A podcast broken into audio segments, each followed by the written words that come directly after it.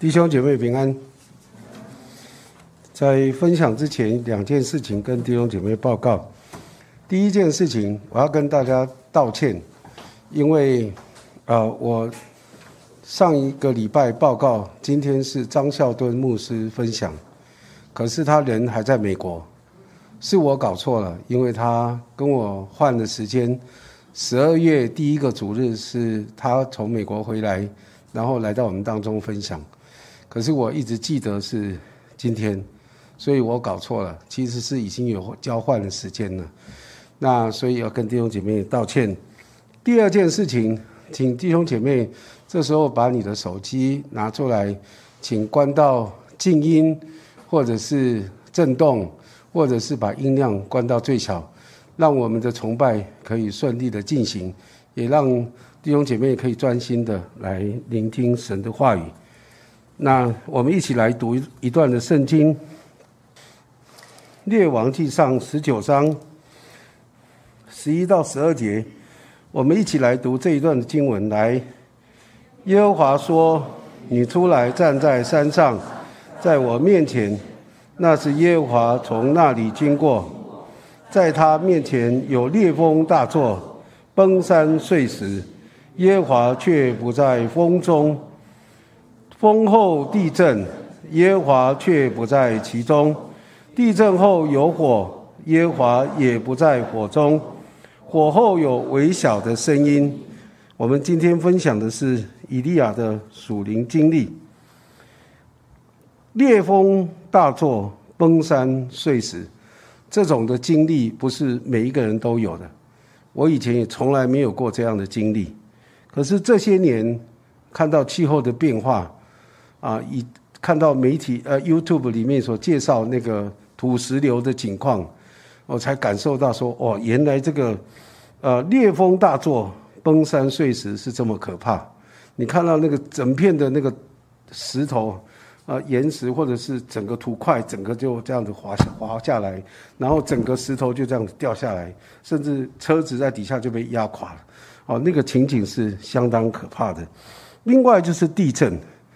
九二一地震以后才感觉到那才叫地震，之前那个以前的那个地震呢，大概都是小地震啊，摇晃晃，好像在睡在摇篮里面，没有什么太大感觉。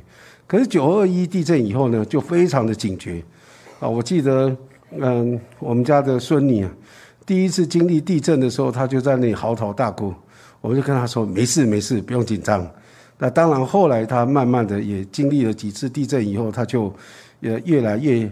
呃，习惯，甚至有时候地震在摇的时候，他照样睡觉，没有醒过来哈。那那个火的威力呢？嗯，大概烧开水的时候，瓦斯炉旁边那个被烫到那个感觉是有，但是那个太小 case 了哈。真正那个火的威力啊，假如我们看到电视里头报道那个在加州的野火，看到欧洲的那个意大利那种野火哈，就会感受到是。连飞机、连各样的一些消防措施都没有效果的，火继续的燃烧哦，你就知道那种有一些影片是拍到他人在那个大火的当中，车子开到那里都好像进入到地狱的那种感觉哈，啊，看到那个画面你才会有那种感同身受的那种情况哈。那这些都是讲到一些大自然的力量的一个情况啊，这也是我们今天所要分享的伊利亚的一个属灵的经历。我们一起来祷告，天父，我们在你的面前向你献上感谢。主啊，我们恳求你，让我们每一次抬头仰望你所造的大自然的时候，主啊，就让我们心存敬畏在你的面前。当我们看见大自然这一切的力量的时候，主啊，求你让我们更从这当中看到，主啊，这一切都是你所造的。主啊，你掌管在这其中，就让我们更存敬畏你的心，在你的面前。主啊，我们恳求你，今天借着以利亚他属灵的经历，让我们能够更认识你，也更知道你的作为。我们在你的面前向你献上我们的祷告，求你来祝福在这里的每一位弟兄姐妹，也祝福在线上的弟兄姐妹，让我们一起在你面前蒙受你的恩典，也恳求主让我们。来到你面前的时候，主啊，愿你宝血洁净我们，好让我们可以守洁心清来到你的面前。也恳求主，你的宝座设立在我们的当中，主啊，你享受我们众人在你面前的敬拜，也享受主啊，你在我们的当中你当得的荣耀和敬畏。我们在你的面前向你献上我们的祷告，祈求奉靠耶稣基督的名，阿门。新约雅各书五章十七节、十八节有这样的记载：以利亚与我们是一样性情的人，他恳切祷告，不要求不要下雨。就两就呃雨就两三年零六个月不下在地上，他又祷告，天就降下雨来，地也生出土产。这一段的经文是在告诉我们，信心的祷告啊，出于信心的祷告是很有功效的，也是告诉我们艺人的祈祷是大有功效的。这里圣经告诉我们，以利亚跟你我都是同样性情的人，你会生气，他也会生气。你会忧伤，他也会忧伤；你会害怕，他也一样会害怕。我们常常以为圣经当中的这些先知都是了不起的人，都是很厉害的人，其实都跟你我一样，是有同样性情的人。但是最不一样的地方在哪里呢？就是上帝与他们同在，上帝的灵复辟在他们身上，上帝的能力透过他们彰显出来，那是最大的不一样。其实其他都一样，都是跟我们一样，都是人，都也有这些人的软弱等等的。但是最重要是因为神的同在，神的能力彰显，神的作为彰显。所以我们看到先知以利亚在圣经中是大大有名的人，而且他是很有能力的人。他祷告天空不下雨，就真的三年半不下雨。他在祷告，天就降下雨来。好，我们在缺水的时候，你有没有做过这样的祷告？主啊，求你降下雨来。有没有做过这样祷告？有用吗？好像没什么用，对不对？因为我们是不一样的人哈啊，有神的同在跟跟那个神的心意哈啊。其实为什么以利亚祷告会有很有用？因为这是神要他这样做的，所以就有用。可是假如我们祷告没有用，是因为。你不知道是不是神要你这样的祷告，那可能就真的没有用啊！所以这个是很有意思的一件事情，我们可以好好的来思想啊。当主耶稣在山上变相的时候，有两位代表性的人物显现，跟耶稣在一起。那他们就在荣光当中跟耶稣谈论耶稣去世的事情，就是他在耶路撒冷将要成就的事。路加福音九章三十一节里面所说的。这两个人是谁呢？这两个人就是摩西跟以利亚。摩西代表律法，以利亚代表先知，啊，代表先知。那为什么说这两个人要显现？其实这两个人所代表的，无论是律法或先知，对耶稣来说都是非常重要的。主耶稣复活以后，在以马忤斯的路上亲近他的门徒，这个时候这两个门徒脸上带着愁容，那耶稣。看见他们的景况，然后跟他们谈话，知道他们心里面的那种啊担忧、忧愁等等的，耶稣就责备他们的心信得太迟钝了。所以呢，耶稣就从摩西跟众先知起，凡是经上所指的自己的话，都给他们讲解明白了。摩西跟众先知起，凡经上所写的话，所指的自己的话，都给他们讲解。另外一次。在耶路撒冷，耶稣向门徒显现，耶稣就对他们说：“这就是我从前与你们同在的时候所告诉你们的话。说摩西的律法、先知的书和诗篇上所记的，凡指着我的话，都必须来应验。”从这里我们就看到以利亚所代表的先知的部分，在圣经当中是非常重要的，非常重要。我们要来看这样一位。跟你我性情一样的人，这么样一位很重要的人，他到底有些什么样的属灵经历？首先，我们来看到他的一个属灵经历的高峰。这个高峰也不是一下子就爬到山顶上，高峰是渐渐渐渐的，就是慢慢就往上升的哈。在萨摩尔记上，啊。啊，列王记上，列王记上不是萨姆，列王记上。啊，十七章那里就讲到，嗯，哎，十七章。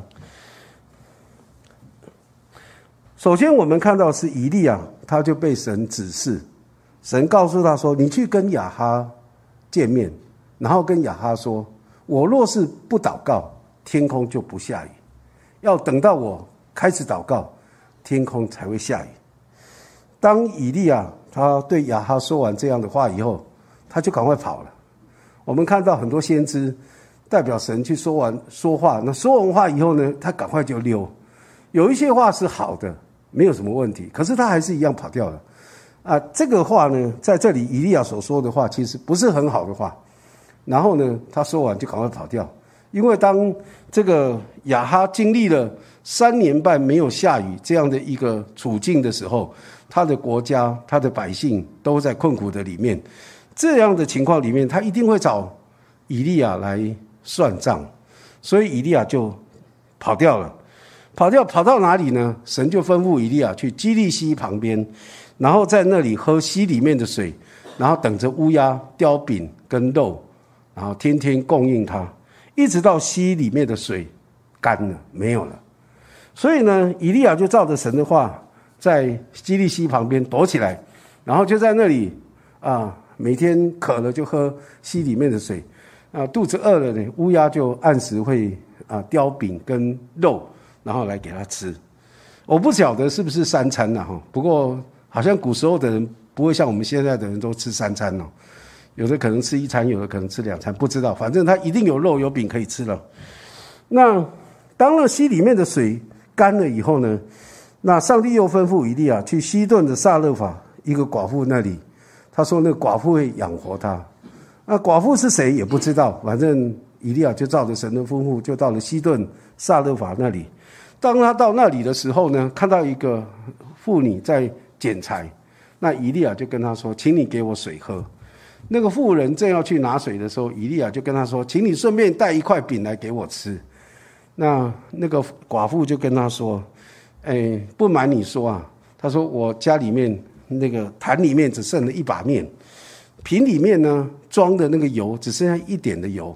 我现在捡了这些柴以后回去。”然后要做了一个饼，大概只有我不晓得有多大，应该不会太大了哈。就我跟我的儿子吃了以后，就没有东西了，那就等着饿死吧。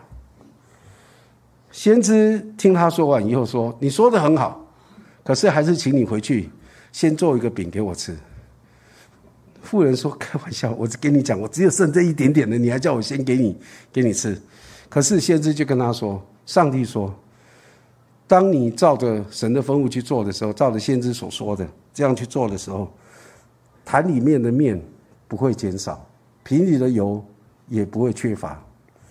这个寡妇听了先知所说的话，她就照着先知所说的，回到家里面把坛里的面抓上来，抓那一把面起来以后，坛里面还有一把面，没有多也没有少没有更少也没有更多，就是原来那一把面，另外一把在他手上。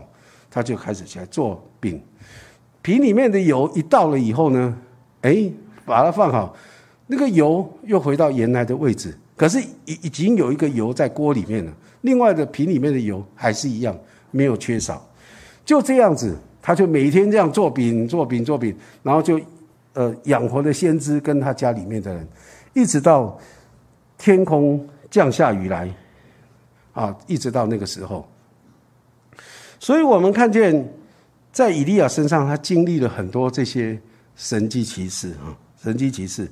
不但是如此，那个寡妇，他的儿子呢，有一天生病了，那寡妇就跟先知以利亚说：“先知啊，你为什么来我这里？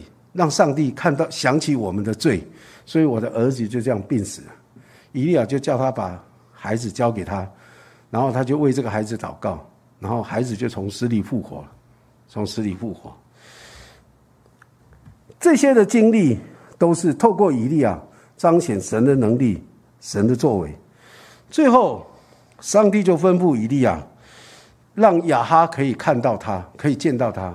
当亚哈看到以利亚的说的时候，就对以利亚说：“就是你让以色列人遭到这样的灾难。”以利亚对他说：“不是我，是你，是你做的这些违违背上帝的话语，去拜巴利。”哈，听了你的太太耶喜别去拜这些巴利，所以呢，上帝让这些的呃惩罚临到这个地方。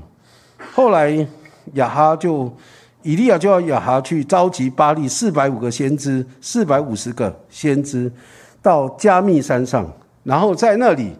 他们可以献祭献给他们的上帝，那我也献祭给耶和华上帝。那我们来看看谁才是真正的上帝，谁才是真正的神。若是有火降下来，那就是真的神。这个百姓呢，大家一听哇，有戏可看，那真的很好，他们就赞同这件事，所以他们就一起聚集到加密山。这四百五十个先知，巴利的先知，他们就逐了祭坛。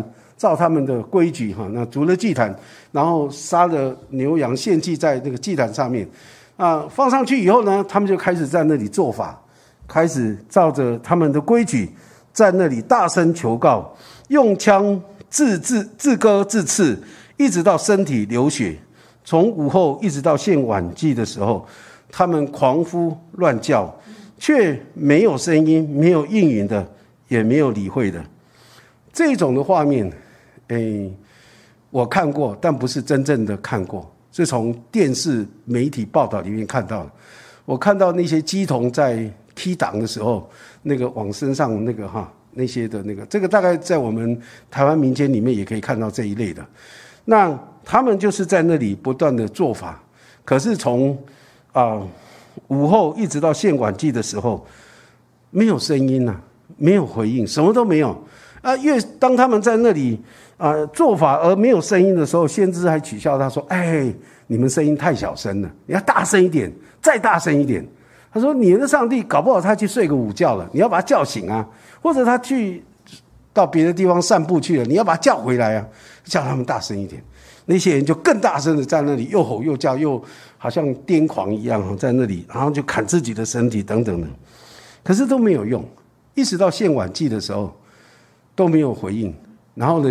以利亚就对那些先知说：“好了好了，你们这已经这么久了都没有回应，现在换我了，好，像换我。”所以以利亚就重新的修造已经毁坏的上帝的坛，然后在坛边就挖了沟，把那些祭物放在坛上面，然后就叫人拿水浇在那个祭物上面，还有那个柴火的上面，那个柴上面，总共浇了十二桶的水，然后那个旁边祭坛旁边那个水沟的水。都已经满出来了啊，已经满出来。然后呢，以利亚就在上帝面前祷告，他说：“上帝啊，求你显明，让这些百姓真的看见你才是那一位活的神，你是那一位真正的神。”当他祷告完以后，上帝就用浪火从天上降下来，把那个那个燔祭那个祭坛上面的那些燔祭木材、石头、尘土，还有沟里面的水，全部都烧光了。都烧光了。所有的百姓一看见上帝让火从天上降下来，他们就对以利亚说：“你的上帝真的是神，你的上帝真的是神。”所以以利亚就要啊，这些百姓把巴利的先知抓起来，然后就把他们杀了。杀了以后呢，以利亚就对亚哈说：“现在你可以去吃喝了，因为马上就要下大雨了。”那当以以利亚说完以后，没有多久，天空呢就开始因为。风云就黑暗，然后降下大雨来。那个大雨呢？以前我们也没什么体会，说有多大。现在你就可以感受到，现在气候的变化。那个下下雨啊，前阵子那个宜兰或者基隆那边的人说，哇，连下一个月，那个水都已经淹到那个腰淹到一层楼高了啊！那个雨下的那么大哈。那这种雨现在其实是你到处都可以看得到，都是这么样的一种下雨。那个天上就降下大雨来。那当那个雅哈就把他的马车就就那个盖子就遮上以后，他就要要到山下去哈，到山下。那上帝的灵就降在以利亚身上，他就束上腰，跑在亚哈的前面。亚哈是坐马车，以利亚呢是用脚跑步。然后呢，结果那个跑步的比马跑得还快啊，一直到耶斯列的城门城门那里，好城门那里。那在这样的过程里面，我们看见以利亚在加密山上，他真的打了一场全胜的战，呃，属灵的征战，一场属灵的征战是全胜利的哈。那经历这样的一个属灵的高峰，真的是很漂亮，也很美好。那有什么我们应该要注意的呢？特别是我们在看以利亚的时候，那个他在这样的一种属灵高峰有什么我们要特别注意的？第一个，我们看见以利亚，他是严格遵守神的命令和吩咐，严格的遵守神的命令和吩咐，而且要有恒久忍耐的信心。不只是严格遵守上帝的话语，而且要恒久忍耐这样的一个信心。我们看见以利亚从不祷告，哈，那他祷告不下雨开始，一直到他祷告雨下下来，这一段时间有三年半的时间。我们不晓得他在基利西旁边多久，在萨勒法的寡妇那里多久。我们把它切半好了，最少各一半的话，都都有一年半以上。好，一年半以上的时间哈，在基利西旁边的时候，我们看见以利亚每一天都在等乌鸦叼饼跟肉来给他吃，渴的时候可以喝水，那吃饿的时候吃什么呢？等乌鸦，乌鸦有来就有肉可以吃，有饼可以吃。乌鸦要不来呢，就只能喝水。可是问题是。上帝从来没有让乌鸦没有来过，都每天都有来。当然，我们不知道他是不是照三餐吃的哈，因为现代的人是三餐吃饭，特别在台湾。然后呢，那个时代的人到底是吃一餐还是两餐还是三餐，我们不知道。还是现在有一些人是一天要吃午餐的哈，啊，连啊下午点心、晚上宵夜等等的啊，就一天午餐。那。可是我们不知道到底他吃多少。可是我们知道的是，每一次当他需要的时候，那个乌鸦一定在每一天的里面会叼饼跟肉来给他吃。那为什么我们说需要有恒久忍耐的信心呢？因为乌鸦又不是像那个，呃，连那个夫胖达那个送东西来哦，都都尽量准时，但不一定能够准时，对不对？那乌鸦呢？它又不是复方的，所以呢，是不是会准时送来也不知道。所以我就在有时候在想，每天在那里等乌鸦叼饼跟肉，会不会担心哪一天乌鸦没有来怎么办？是不是就没得吃了？会不会有这种担心？而且不是只有一天哦，是一年半的时间以上，大概这样子去算，会不会担心有一天乌鸦竟然没有出现，又没得吃了？会不会这样？圣经没有说有这种情况发生，所以表示是没有。每天都有乌鸦叼饼跟肉来。还有，当先知喝基利溪里面的水，然后每天看着那个溪里面的水越来越少，越来越少，越来越少，快要干掉的时候，你想他会不会担心？一年半的时间哦？一天、两天、三天可以忍耐，啊，可以可以忍一下。一个礼拜可以忍一下，可是不只是一个礼拜，是一个月、一年、一年半，这么久的时间，会不会担心？要是我，我一定会担心啊！每天看那个水越来越少，越来越少，什么时候会会干呢？不知道，而且是干了以后，那怎么办呢？上帝又没说话。上帝不会提早就跟你说啊，不用担心啦。等到那水干了以后呢，然后呢，乌鸦也不会叼饼跟肉来的时候，我会告诉你要怎么样。上帝没有这么都没有提早通知的，没有到了时间，上帝才跟他说。所以那种担心会不会有？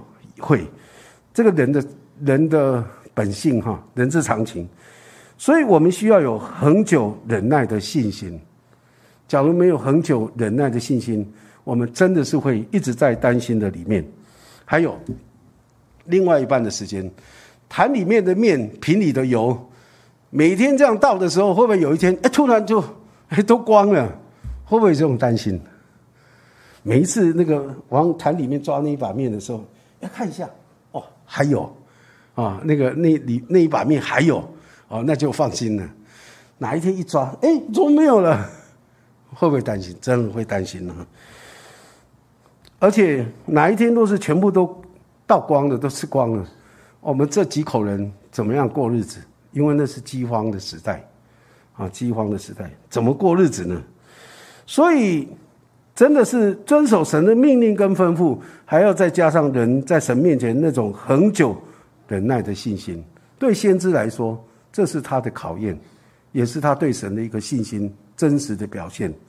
这是第一个在属灵高峰要注意的。第二个，面对属灵的征战，不能够胆怯，也不能够害怕。四百五十个巴利的先知，光看这四百五十个摆在那里，或者站在那里，就已经是让你感觉他们真的是人多势众。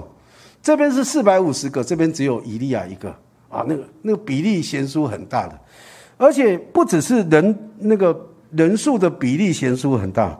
而且他们声势浩大，有人开玩笑啊，这是听一些蛮普通的人常常开玩笑说，这个光这四百五十个先知吐一口痰就要把以利给淹死了，啊，那个是开玩笑，有一点夸张的说法。可是真的就是讲说，真的悬殊太大了，在那种情境底下，而且当这四百五十个人先知在那里狂呼乱喊乱叫，在那里一直在做法的时候。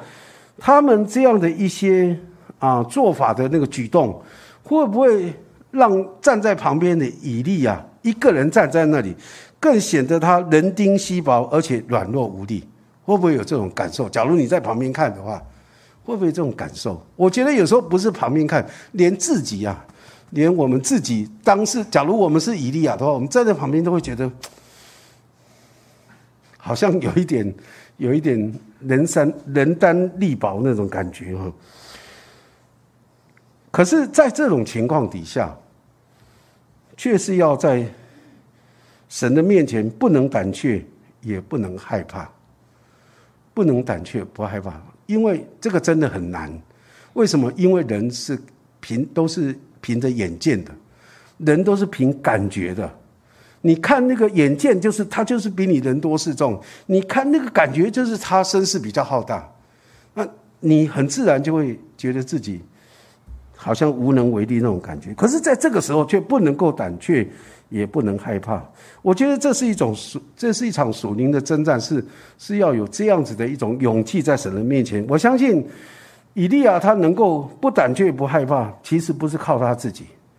靠人的话，真的会害怕胆怯。可是因为神与他同在，神给他这样的力量，神给他这样的一个种啊同在的平安，所以他不会害怕，不会胆怯。第三个，不管面对的是多么不可能的处境，不可以失去对神的信和盼望，对神的信靠和盼望。当巴利先知他们在那里狂呼乱叫，用刀自割自刺，直到身体流血，却没有声音，没有回应，也没有理会的时候，他的上帝都没有，他的神呢都没有理会的时候，我不晓得以利亚会怎么想，是觉得说啊，你们太逊了，会这样吗？我觉得可能会，也可能不会，但是有一种想法可能会有。哎，他们这样子从午后一直到晚期的时候，一直这样子哦，弄弄弄弄弄弄弄了一大堆的这样子，啊都没有果效，啊我呢？等一下我来的时候会有果效吗？会不会有一点哦？真的是那种信心盼望，会不会受到影响啊？会不会受到影响？我觉得真的可能会哈，会受到影响。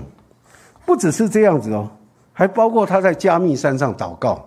他跟呃那亚哈说：“好了，你可以，你可以下山了，你可以回去吃饭了。到耶斯列城里面，你可以这样去那里吃饭了。可是对亚哈来说，他到加密山顶上，然后他屈身在地，把脸伏在两膝之间，在那里祷告。那个祷告不是只有一祷告，马上就狂风大作，然后就开始下雨，不是诶。他连祷告，然后叫仆人说：“你去看看有没有什么反应，天空有没有什么不一样的地方。”哎，六次，连续六次，仆人都回来跟他说：“什么都没有，什么都没有，什么都没有。”光是连讲六次什么都没有，你大概就说：“哦，真的没有了，真的就没有。”可是对以利亚来说，虽然那个处境是极不可能，可是他没有失去对神的信跟。盼望到了第七次的时候，他在问仆人，仆人去看了以后说：“我看到有一朵云彩，黑黑的，有这么巴掌大，哎，就飘过来了。”那个以利亚就跟仆人说：“你去告诉亚哈，马上要下大雨了，才一巴掌大，马上就要下大雨。”我想，在这个属灵的高峰，我们刚刚所提到的这三点，遵严格遵守神的命令跟吩咐，并且有恒久忍耐的信心，在面对属灵征战，不胆怯，也不能够害怕。面对不管是多么不可能的环境，不失去对神的信跟盼望，这几个因素，只要有任何一点点的瑕疵，大概很快就从属灵的高峰掉下来。只要认为一点点的瑕疵，可是我们看见以利亚却靠着神的恩典，他在这些属灵的高峰的时候，因为有这些的特点，所以他能够一直维持、坚持在那个属灵高峰上面。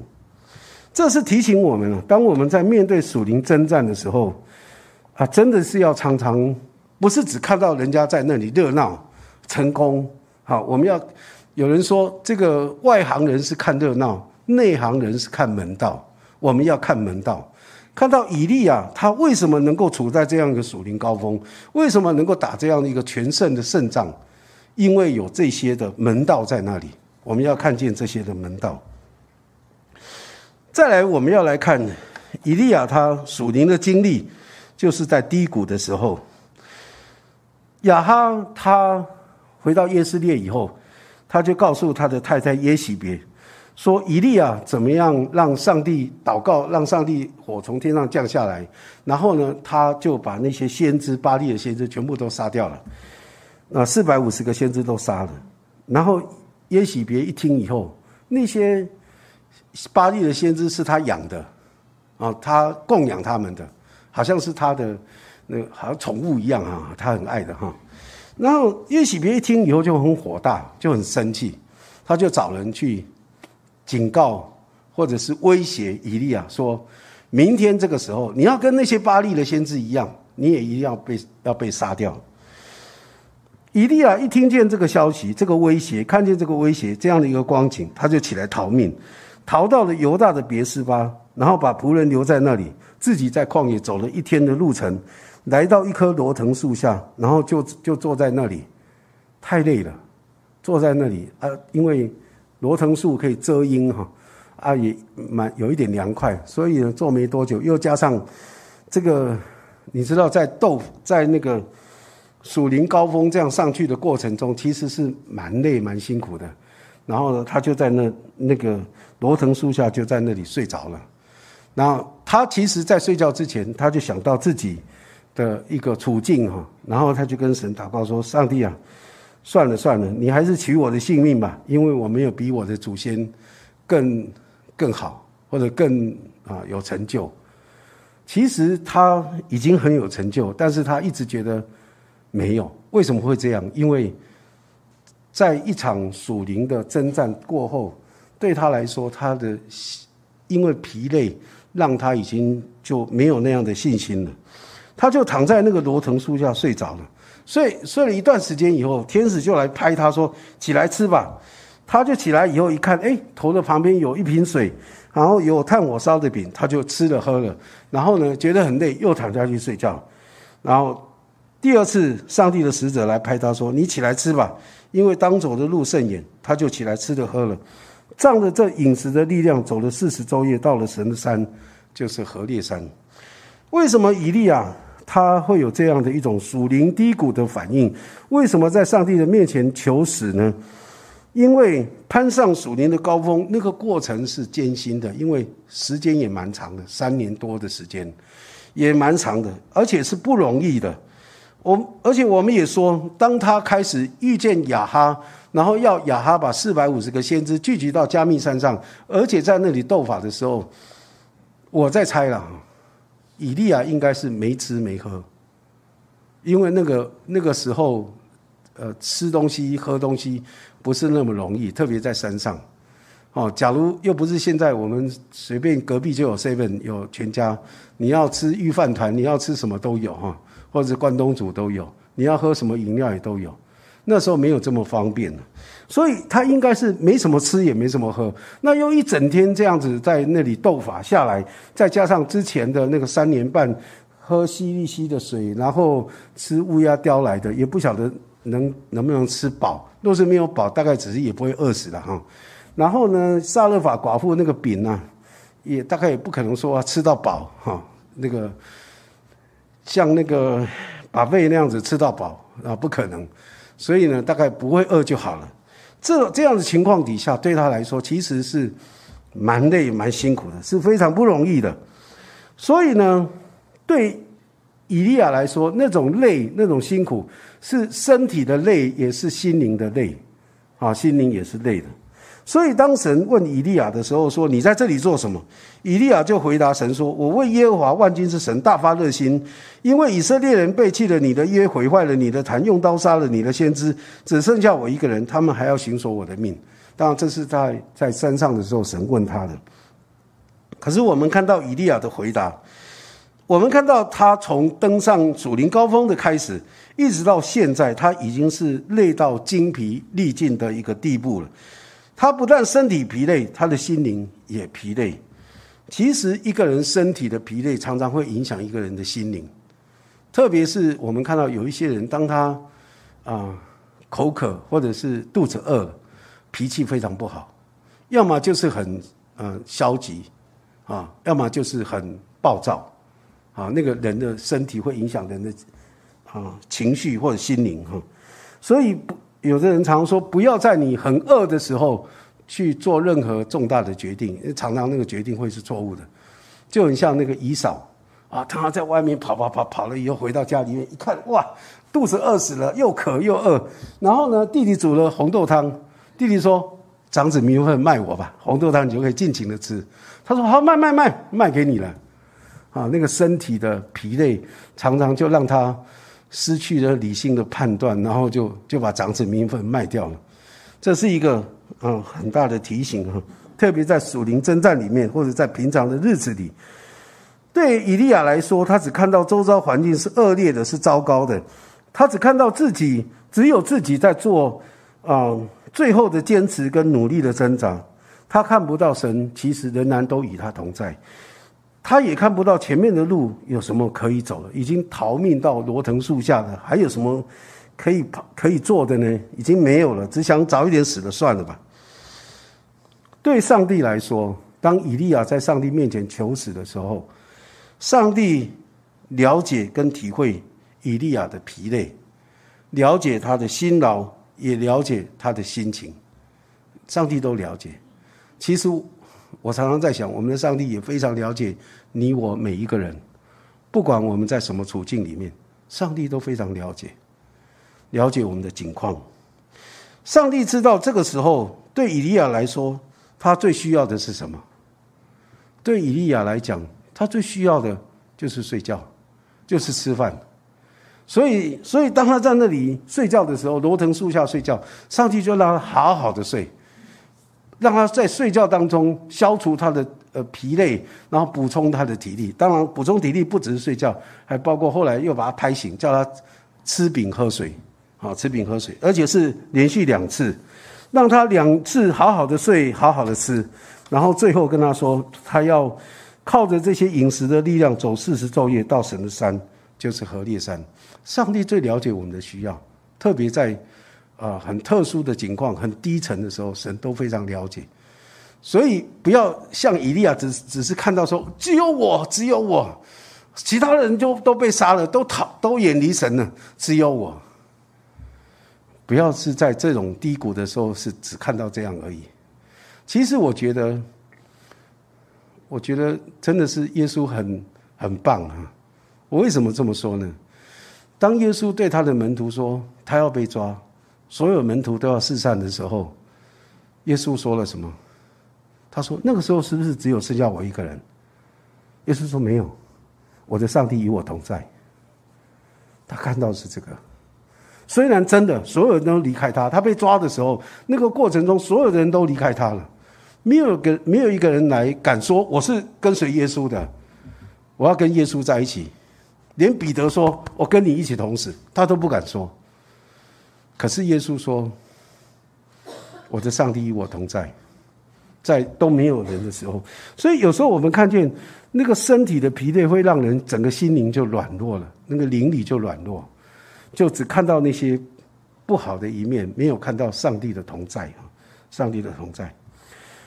第三个，我们要来看到，当以利亚到了何烈山，神的山，他跟神面对面。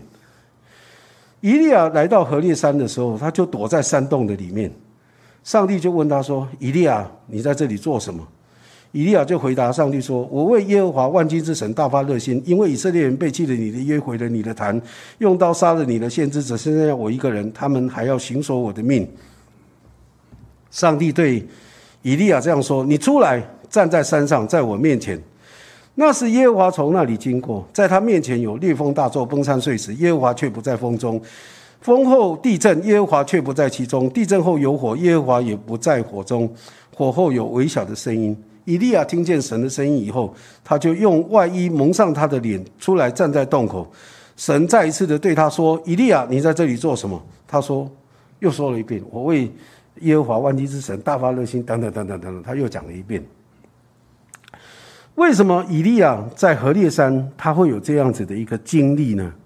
为什么他会有这样的一个反应？我们看到，虽然以利亚他在罗藤树下，他累了，然后他躺在那里睡觉，天使来拍他，让他睡了两次，也吃了两次，那吃饱喝足也睡够了。可是经过了四十昼夜以后，他到何烈山，啊，走了四十昼夜。他应该，我在想，他应该也是也是饿了，而且也是累了。哪有一个人走了四十天啊？那可能有喝水了，但是我不知道。那吃东西大概应该是没有什么东西可以吃，应该也饿了、累了。可是上帝没有针对他这四十天的饿了、啊渴了哈这样的累了，然后来针对他的身体的疲累来教导他，因为身体的疲累。只要休息够了，吃饱喝足就可以了，啊，这些身体的那个就可以了。上帝就针对不只是以利亚身体的疲累，也针对他心灵的疲累来帮助他。神就问以利亚：“你在这里做什么？”以利亚回应的是他心里的疲累，灵里的疲累，说：“我为耶和华大发热心，那这现在只剩下我一个人，他们还要我的命呢。”他。表达的是那种灵里的疲累，然后神就要他出来站在，好出来站在山上，在上帝的面前。什么叫做出来站在山上，站在上上帝的面前？上帝的意思是告诉他说，不要再躲在山洞的里面，不要再缩在心灵黑暗的角落里。当一个人害怕，当一个人软弱无力的时候，他就就缩起来了，哦，缩起来，缩在那个。那个心灵的那个黑黑暗的角落里面，以利亚就是这样。上帝说：“不是你，不是这样子躲在山洞里面，不是在那里缩在心灵的黑暗的角落。你要出来，站在山上，你要站在上帝的面前。”当上帝对他这样说的时候，以利亚还没有出来，可是他却经历到他在出山洞之前，神让他经历有烈风大作，崩山碎石。耶和华却不在风中，风后有地震，耶和华却不在其中；地震后有火，耶和华也不在火中；火后有微小的声音。这是以利亚的经历。上帝借着大自然所显出的力量，让以利亚看见，以利亚所害怕的，有比这大自然的力量更强大、更可怕吗？更何况耶喜别只是放话而已，只是警告而已，说明天这个时候你要你要死了，只是这样说而已，他就已经吓得逃命，吓得受不了。可是上帝让他看到这整个大自然的这个力量的时候，让他体会到说，上帝这些大自然力量不可怕吗？这些的力量，大自然力量远远比耶喜别更可怕。那你还有什么好害怕的？更何况。耶和华不在其中，意思是说，上帝远远超过这个大自然的力量。这个大自然的力量是上帝所造的，也是上帝所掌管的。上帝在那个大自然力量的上面。既然这样的话，你还怕耶喜别吗？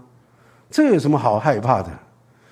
这么耶洗别的威胁恐吓的话，其实算不了什么，在大自然的力量底下根本算不了什么，在上帝的面前更算不了什么，啊，更算不了什么。其实耶伯的经，呃，这个以利亚这样的一个经历哈，让我想到圣经里头耶伯的经历，也是有类似这样的情况。耶伯当他一夕之间，所有的家产儿女都没有了，他的身体的健康也失去了，用瓦片刮自己的身体。在那个时候，耶伯一直想要找上帝来理论，他要问上帝：为什么你让我遭遇这一切艰难困苦？为什么我要受这么多的痛苦？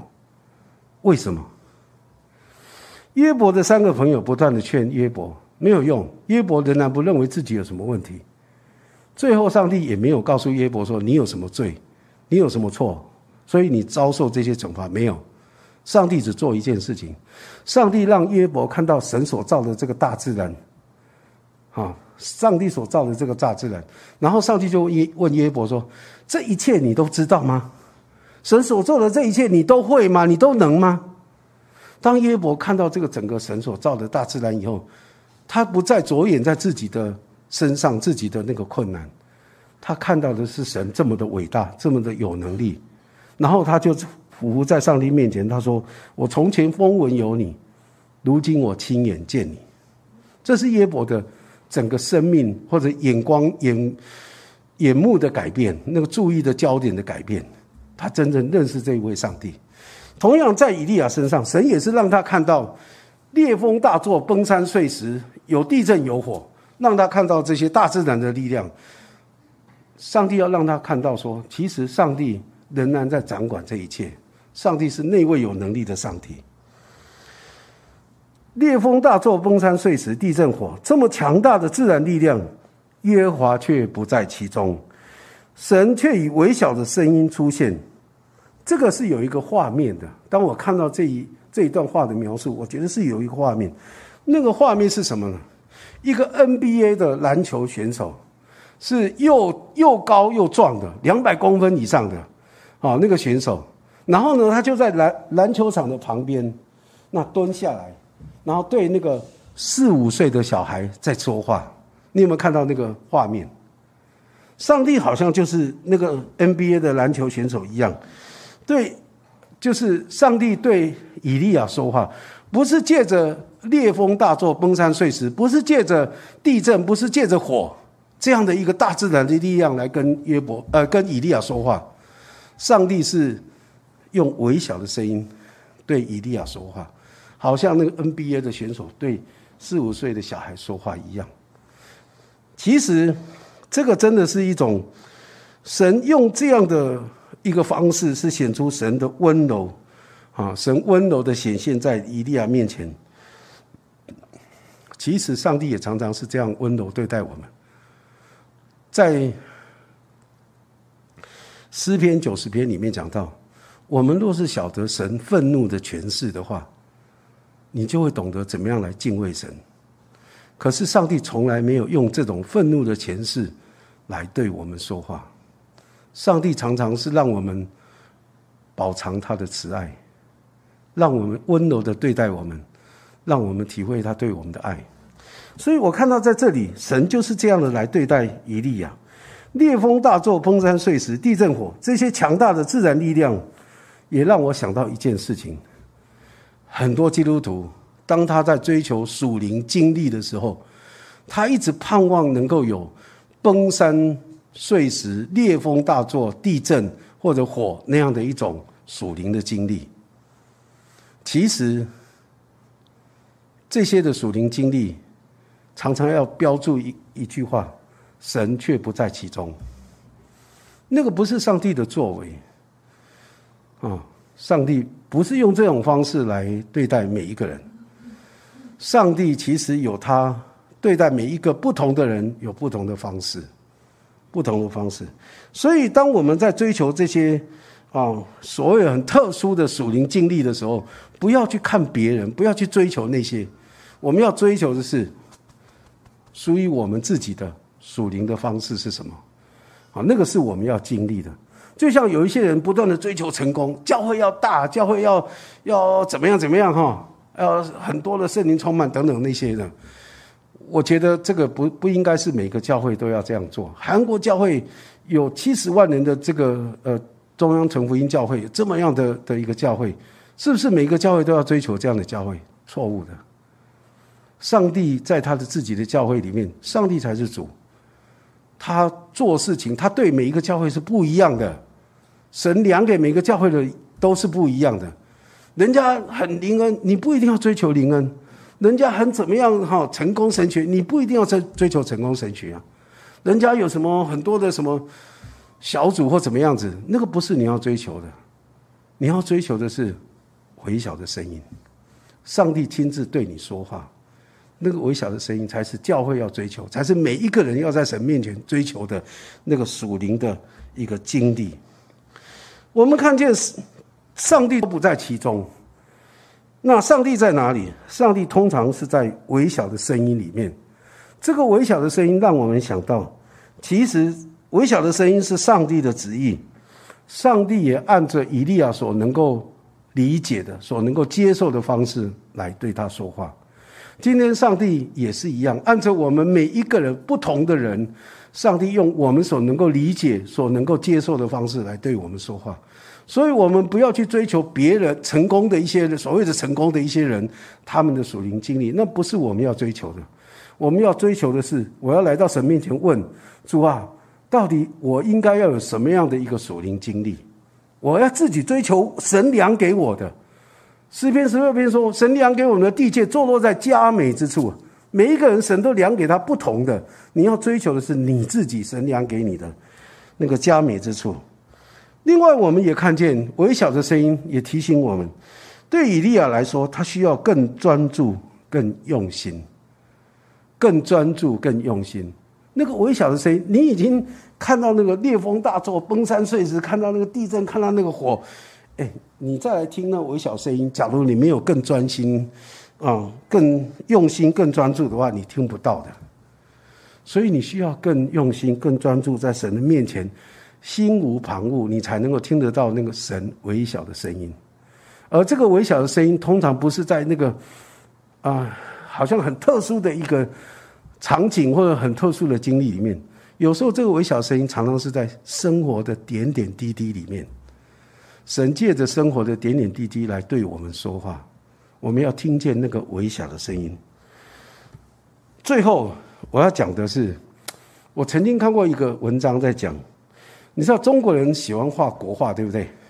画那个山水画，山水画要不要把它全部这个整个画里面都都画满了山，画满了水，画满了那些什么鸟啊，或者是那个渔船呐，或者渔夫，要不能不能这样画？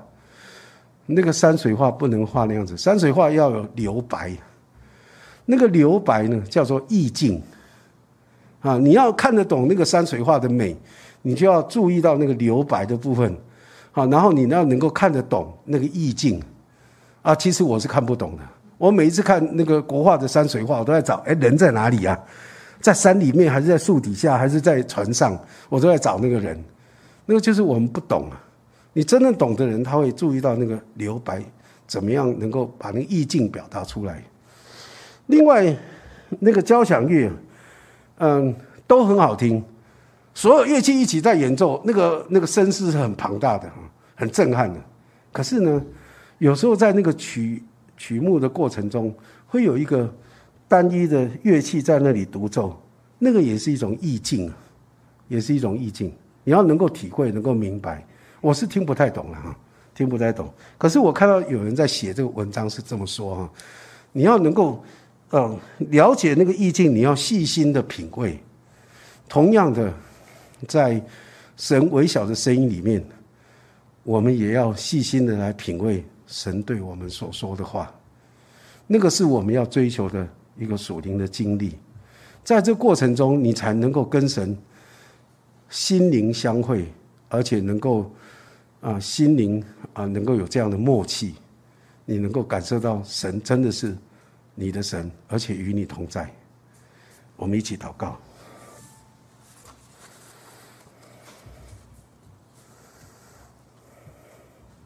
主啊，我们感谢你，以利亚跟我们是同样性情的人，可是主啊，在他生命的里面，他经历到属灵的高峰，他经历到属灵的低谷，他也经历到他与你面对面，主啊那样的一个微小的声音。主啊，我们恳求你，主啊，在我们的生命的里面，也在我们生活里面，求你让我们能够经历主，你让我们有时候在高峰，有时候在低谷。让我们在高峰的时候不会骄傲，也不会狂妄，主啊？更不会目空一切，主啊？求你让我们在低谷的时候不会啊消沉，好像在那里垂头丧气，在那里自卑自怜，主啊，我们恳求你，让我们来依靠你，主啊，以利亚他怎么样依靠你？求你让我们也一样的来依靠你，主啊，虽然经历这一切的水火，主啊，有时候你真的是让人。啊，把重担放在我们的身上，也让我们进入网罗。说你更让人坐车扎我们的头。我们经过水火，可是你让我们可以进入到你的丰盛。求主帮助我们在这样的一个过程中，我们可以经历。主啊，你是我们生命里面的宝贝，你在我们的里面，好像那个瓦器里面的宝贝一样。主啊，让我们。经历你的大能在我们的身上，在我们生命生活的里面，主啊，可以彰显出你的荣耀，彰显出你的大能。求主你来带领我们，帮助我们每一位弟兄姐妹，让我们一样的渴慕有属灵的经历在你的里面，就是能够听见你微小的声音。主啊，求主你来祝福我们每一位弟兄姐妹，让我们每一位弟兄姐妹在你的里面常常能够心领神会，主你自己的带领，你的引导。主啊，你的同在，我们在你的面前向你献上我们的感谢。谢谢主，把以利亚放在我们的面前，让我们可以细细的来品味。主啊，你怎么样透过他来彰显出你的荣美，彰显出你的大能？也求你让我们可以经历你在我们身上，也同样彰显出你的荣美跟大能。我们在你的面前向你献上我们的感谢，垂听我们在你面前的祷告。祈求奉靠耶稣基督的名，阿门。